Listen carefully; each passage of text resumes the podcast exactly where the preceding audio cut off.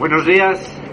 Eh, para, siento una emoción especial estando delante del muelle en el que en estos días de 1937 salió mi abuelo, mi abuelo Nicolás Diez Balbuena, en el Dariguerrín con un montón de niños hacinados en sus bodegas hacia un exilio que pensaban que era para unos meses y se convirtió en un exilio, perdón, un refugio de unos meses y se convirtió en un exilio de 20 años. Allí mi abuelo, el maestro Caridad, mi abuela, mi madre Dulce María, enfermera en Leningrado durante el cerco,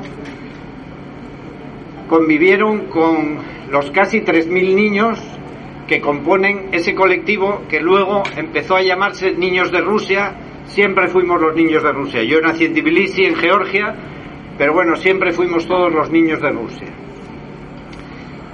Eh, ahora, en estas tareas que son obligación de todos como memoria histórica que son, nos toca reparar la injusticia que sufrieron los nuestros. La reparación que entendemos desde la Asociación Niños de Rusia es en modo de conocimiento. El conocimiento coloca las cosas en su sitio, da paz, es justo en sí mismo y no comporta ningún tipo de odio, ni revancha, ni resentimiento. Entendemos la reparación como conocimiento.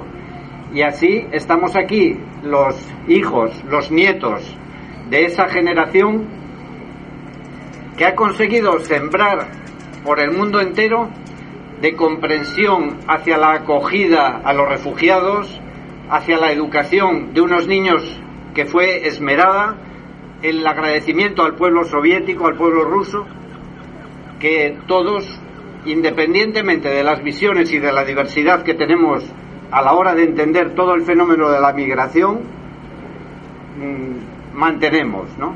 Ese cariño a la acogida, a la extraordinaria acogida que hubo con nuestros mayores por parte del pueblo ruso, por parte del pueblo soviético.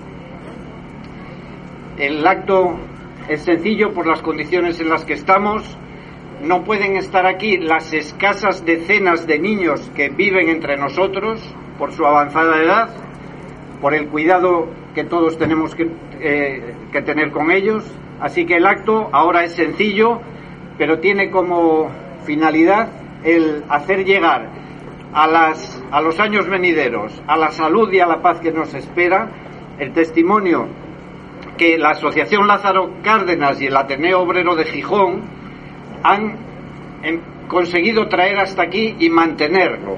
Precisamente de, iniciativas de ese tipo ha nacido la Asociación esta de Niños de Rusia, de la que formo parte, está en proceso de constitución y que ahora el Ayuntamiento de Gijón gentilmente nos ayuda a traspasar, bueno, pues esta etapa tan compleja que tenemos.